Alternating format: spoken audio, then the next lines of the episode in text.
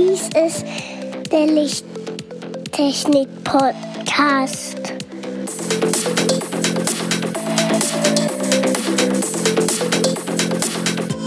Das Beste nicht für deinen Bedarf.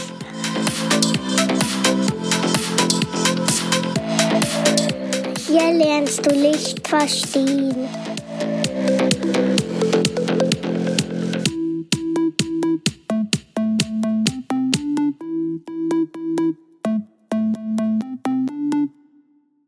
Willkommen zum Lichttechnik Podcast Folge 58. Hallo Andreas. Hallo Markus. Hallo Katja. Hallo Markus. Hallo Andreas. Heute setzen wir unsere Augenreihe fort und geben dir eine Übersicht über die seltenen Augenkrankheiten. Katja, was ist denn die erste seltene Augenkrankheit, die dir einfällt? Wenn ich daran denke, wie wir beim letzten Mal angefangen haben, was eindeutig, zumindest in den Industrieländern, die häufigste Augenerkrankung ist, nein, weltweit die häufigste Augenerkrankung, ist es die Katarakt. Etwas seltener existiert die kindliche Katarakt, die sogenannte kongenitale Katarakt. Sprich, das sind Kinder, die dann eben bereits mit einer Katarakt geboren werden oder diese bereits im frühen oder mittleren Kindheitsalter erwerben. Dann geht es weiter eine weitere, eher seltenere, aber noch recht häufige Augenerkrankung ist eine Netzhauterkrankung, die Retinopathia pigmentosa. Und als weiteres kann ich auch von sprechen und es tut höllisch weh, wäre die Bindehautentzündung, auch Konjunktivitis genannt. Und auch teilweise höchst ansteckend. Ja, aber auch gut behandelbar. Ja. Die nächste Entzündung, nächstliegende Entzündung dazu ist dann die Hornhautentzündung, die Keratitis. Diese kann zum Beispiel viral oder bakteriell verursacht sein oder auch durch Pilze oder Parasiten oder andere Ursachen. Auch durchaus häufig und nicht so weit von der Hornhaut entfernt gibt es eine Augenerkrankung, die Entzündung der Augenlider, die sogenannte Blepharitis. Wahrscheinlich auch schmerzhaft wäre die Entzündung des Sehnervs. Opticus neuritis. Und jetzt wird's noch unangenehmer. Das nächste wäre eine Orbitabotenfraktur. Das ist der Bruch der Augenhöhle.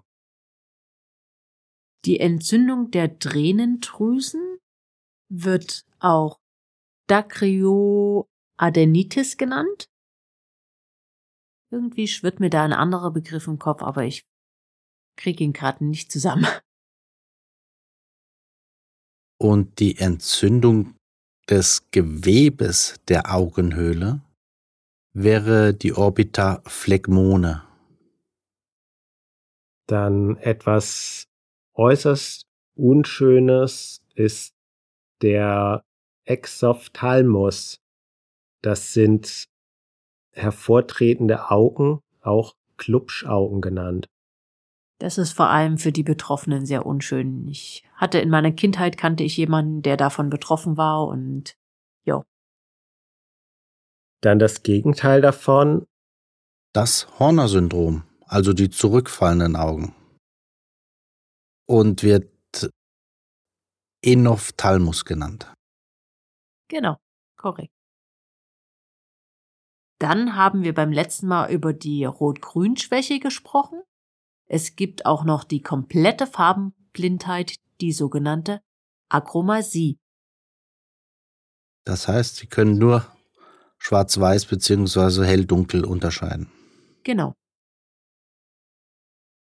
Also die hellen Farben, gelb, rosa, was auch eben, hell, alle hellen Farben kommen dann hell herüber und alle dunklen wie blau, rot, zum Beispiel dann eher dunkel oder äh, dunkelgrau.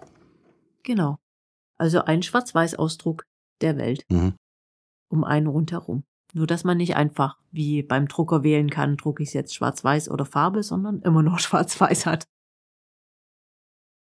Etwas, was vor allem die Frauen an der einen oder anderen Stelle etwas stört, sind die Schlupflieder, sprich Erkrankungen der Lieder, Erkrankungen in Anführungszeichen, aber ja, es lässt sich behandeln.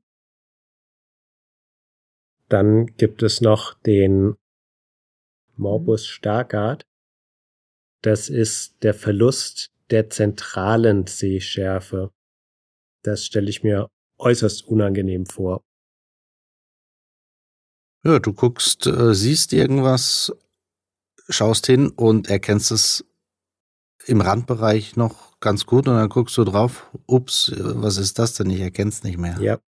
Nee, das wäre gar nicht schön. Oder eine Uhrzeit ablesen. Hm, hm. Hm. Gar nicht schön.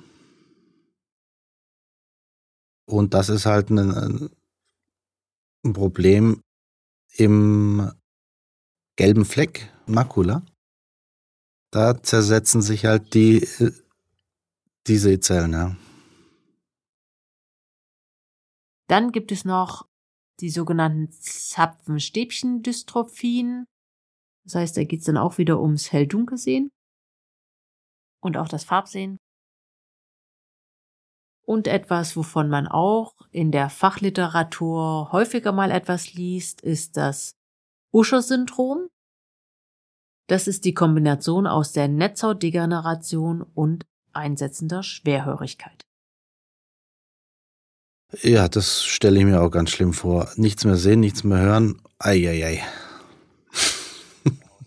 Von der Außenwelt abgeschnitten. Nur noch fühlen und riechen. Ja.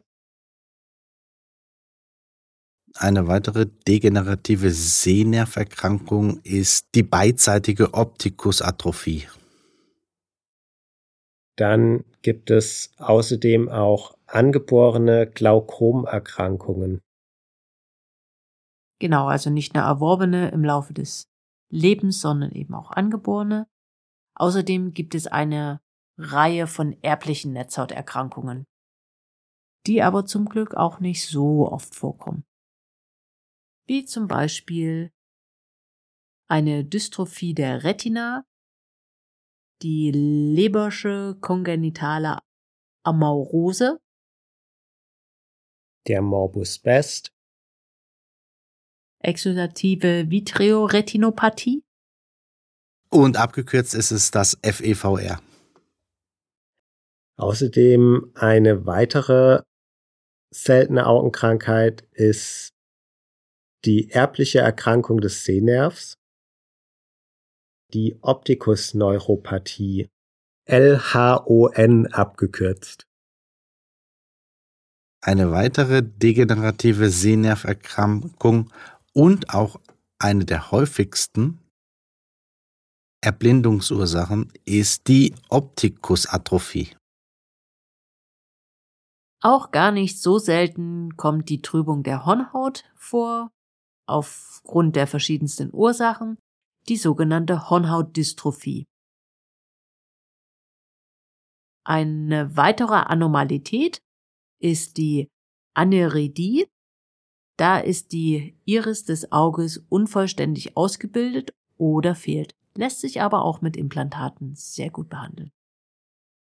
Die Koloboma klingt netter als sie ist. Das ist nämlich eine Spaltung des Augenbechers. Das klingt äußerst unangenehm. Das heißt eben Noch nie gehört. Entwicklungsstadium des Auges hat sich das Auge gespaltet und äh, hat sich aber nicht vollständig geteilt. Und dadurch gab es dann diese Zweiteilung in einem Auge, ja. Weiterhin gibt es auch im Auge bösartige Tumoren, die allerdings selten Metastasen bilden. Das ist der sogenannte Basaliom oder Basalzellkarzinom. Dann gibt es noch die Retinopathia prämaturorum. Das ist eine frühgeborenen Retinopathie. Yep. Bei Frühgeborenen gibt es eine, also bei frühgeborenen Kindern gibt es ein deutlich erhöhtes Risiko, dass sie eine Retinopathie ausbilden, weshalb diese kleinen Menschen auch typischerweise recht schnell in den Kliniken auf eben diese Retinopathie hin untersucht werden. Da finden dann spezielle Geräte ihren Einsatz, wie zum Beispiel das kopfgetragene Ophthalmoskop mit der entsprechenden Optiklupe, um etwas zu sehen und ins Auge blicken zu können und die Netzhaut zu betrachten. Gefäßverschlüsse am Auge sind eine weitere Möglichkeit, warum es zu Defekten, zu Gesichts- oder Sehfeldverlusten, zu Gesichtsfeldeinschränkungen und im schlimmsten Fall auch zur Blindheit oder Erblindung kommen kann. Was auch gar nicht mal so selten ist, ist die Nachtblindheit, die sogenannte Hemeralopie. Ist das die Nachtblindheit, bei dem ältere Menschen meistens sich beschweren, dass der Gegenverkehr viel zu hell aufleuchtet? Würde ich vermuten, ja. Weil. Würde ich jetzt darunter verstehen. Okay. Noch eine seltene Erkrankung, die ich noch nie vorher gesehen oder auch davon gehört habe, wäre die Spaltung der Retina. Und das ist auch die juvenile Retinoschisis. Oder die juvenile Retinoschisis. Außerdem gibt es noch den alkulären Albinismus. Das heißt dann, dass die Augen komplett weiß sind, beziehungsweise keine Farbpigmente vorhanden haben. Keine Farbpigmente, genau. Ja. Das Marfan-Syndrom, das Abreißen oder Verschieben der natürlichen Linse, ja, das habe ich auch schon mal in der Fachliteratur gehört und gelesen darüber. Da ist einer wohl zu schnell dann Achterbahn gefahren, oder wie? Äh, ja, da sind halt die. Die Linse hängt ja in einem Kapselsack. Ja. Wenn da sozusagen die Zonularfasern etwas zu schwach sind, dann kann schon mal vorkommen, dass sie entsprechend dann abreißt. Und wer hat die geschwächt? Oh, da gibt's verschiedene Gründe. Und dann nennt man das auch Knick in der Optik. Vielleicht. Der, der kommt dann erst danach. Dann gibt es noch die Bandkeratopie. Das ist eine Hornhautbanddegeneration. Und eine Augenerkrankung, die ich nie vergessen werde, weil ich da einmal mit im OP stand, ist die Verkalkung der Hornhaut. Diese kommt nicht häufig vor, kommt dafür aber auch bei ganz jungen Menschen vor. Die Person, die damals auf dem OP-Tisch lag, war gerade mal 18 Jahre alt. Autsch, Wie sieht sowas dann aus? Wird das dann einfach nur trüb? Das ist eine richtige Kalkablagerung auf der Netzhaut. Du siehst das Auf Auge auf der Hornhaut. Hornhaut. Ja, Du, okay. die, das ist richtig außen drauf und das Mhm. wird auch abrasiv dann abgeschliffen. Das so ist mit dem wirklich so, oder wie so so. dick wie, mit, dem- wie, in- wie in einem Wasserkocher, der hoffnungslos verkalkt ist. Ah, wow. Und das wird äh, mit so einer Art, also mit einem Diamantschleifer letzten Endes abgeschliffen, wie mit so einer Art Dremel. Und schon eine neue Angst freigeschaltet. Okay. Nein, da brauchst du keine Angst haben. Da brauchst du, glaube ich, keine nein. Angst mehr vorzuhaben. Ja.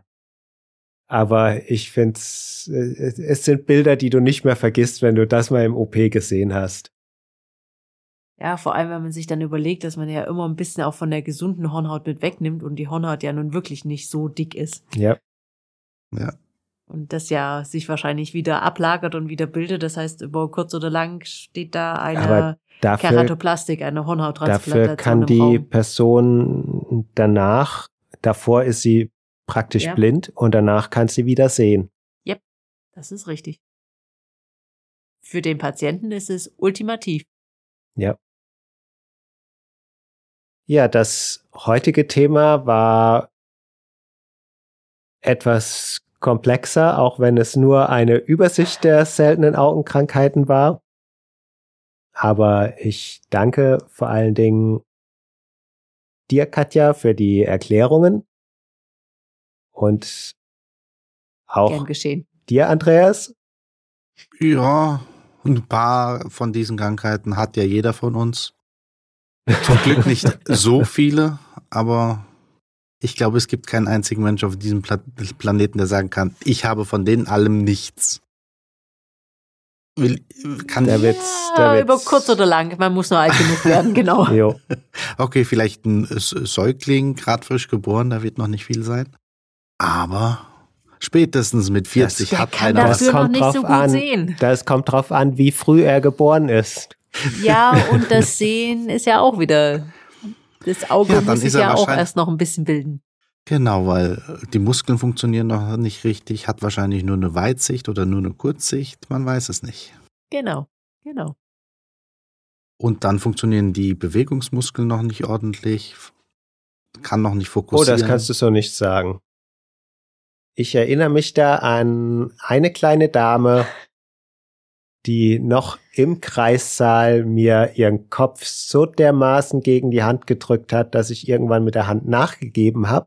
Wir reden ja über Und- Augenkrankheiten, nicht über Kopfkrankheiten.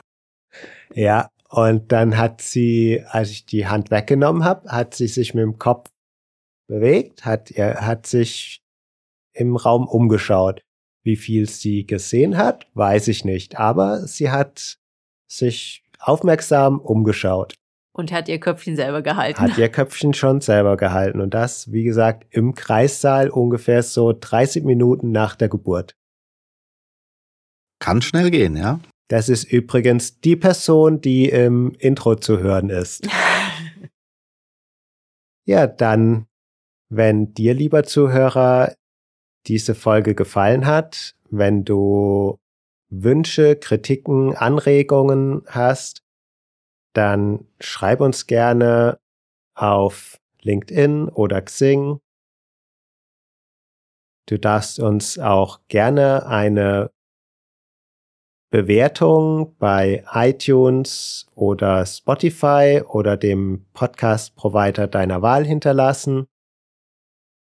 Und gern freuen sich die beiden Herren auch über eine Nachricht im E-Mail-Postfach.